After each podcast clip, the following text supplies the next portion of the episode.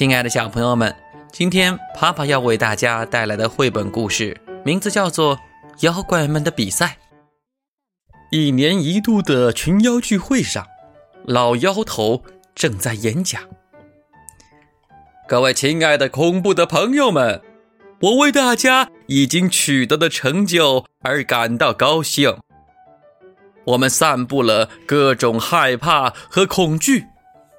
比如担心自己犯错误，害怕孤单、噩梦、黑暗和惩罚，惧怕蝙蝠、蛇还有蜘蛛。啊，各位亲爱的恐怖的朋友们，我们确实可以心满意足了。突然，老妖头阴暗的面孔又阴暗了几分。要是没有那个孩子给我们捣乱，那就十全十美了。哦，你们知道知道我在说谁？正是，就是她，那个叫苏尼亚的女孩。我们已经费尽心机想让她感到害怕，却没有丝毫的成果。其他人一看到我们就会发抖、逃跑、躲藏起来。可就这个孩子不这样，真是难以理解呀！但我们绝不能灰心。小妖抓抓说：“他刚从一个电脑游戏中走出来，我保证明天会让他在孤单中害怕。我敢发鬼誓。”苏尼亚进入房间的时候，突然看见对面有一个妖怪。要是别的孩子，可能立刻被吓晕了，或者尖叫一声拔腿逃跑。但是苏尼亚根本不在乎，她得先安慰浑身发抖的小白兔。小白兔结结巴巴地说：“这这屋子里有一个一一个妖怪，可可家里只有我们。刚才我们为什么不跟大人们去超市呢？因为我没兴趣。”苏尼亚说：“别害怕，那不过是棕榈树的影子而已。”可可他在嚎叫，真是个妖怪。小白兔说：“你听到的只是风声。”苏尼亚说：“成功了吗？”老妖头问。“啊，他竟然把我当成一盆植物！”小妖抓抓丧气地说。我那远近闻名的鬼嚎，他却说是风声。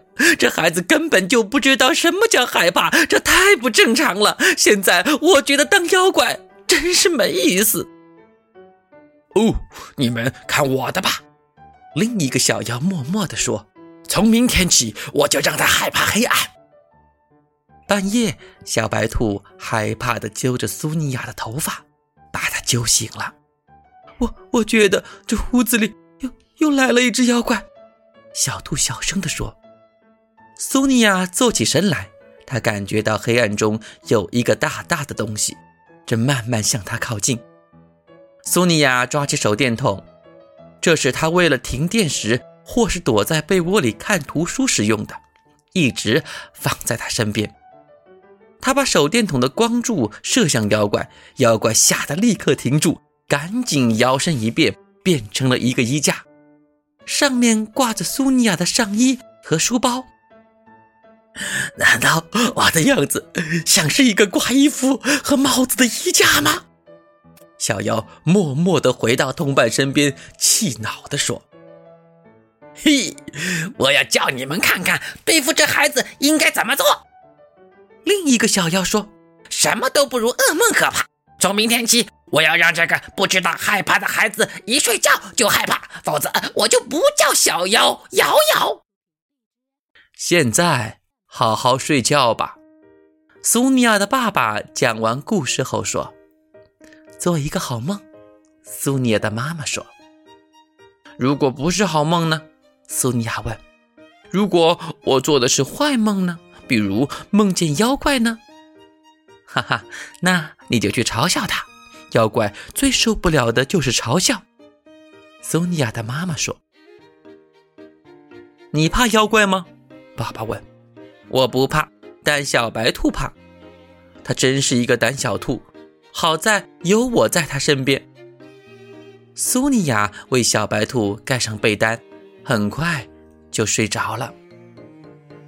苏尼亚和小白兔正穿过一条狭窄的小巷，突然石板下冒出一个妖怪，挡住了他们的去路。我我我我我我该怎么办呀？小白兔害怕地说。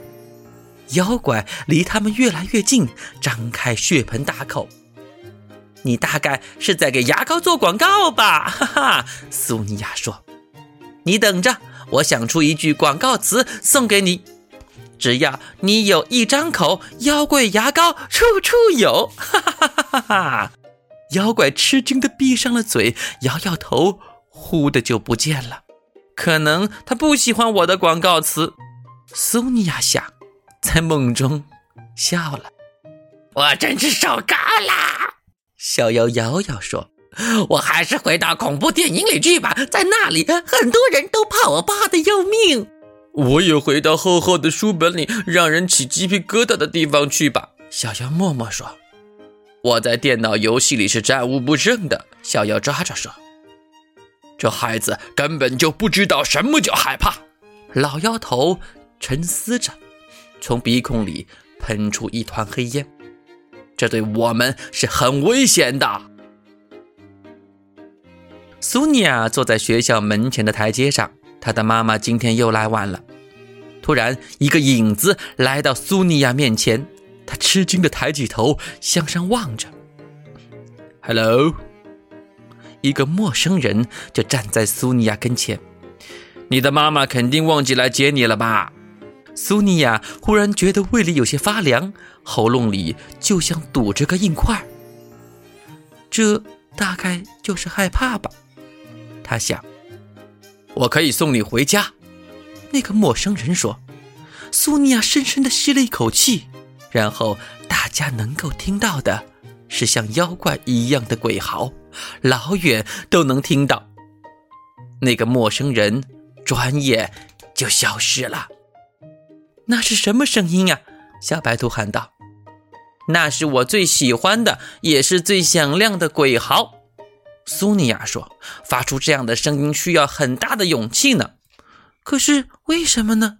那位和气的先生只是想送你回家呀。”小白兔说：“哎呀，小白兔，你要学习的东西还有很多很多呢。”苏尼亚说。等他爬进妈妈的汽车，他跟妈妈讲了这件事情。亲爱的小朋友们，在我们的生活中，或许会遇到很多很多令我们害怕的事情，比如黑暗，比如虫子。但是，真正应该让我们值得害怕的是那些陌生人。如果你也遇到陌生人想带你离开，那么不妨学着苏尼亚的表现，一起。大声尖叫，把内心当中的恐惧全都表现出来吧，因为这种叫喊声是陌生人最害怕的。好了，小朋友们，我们再见。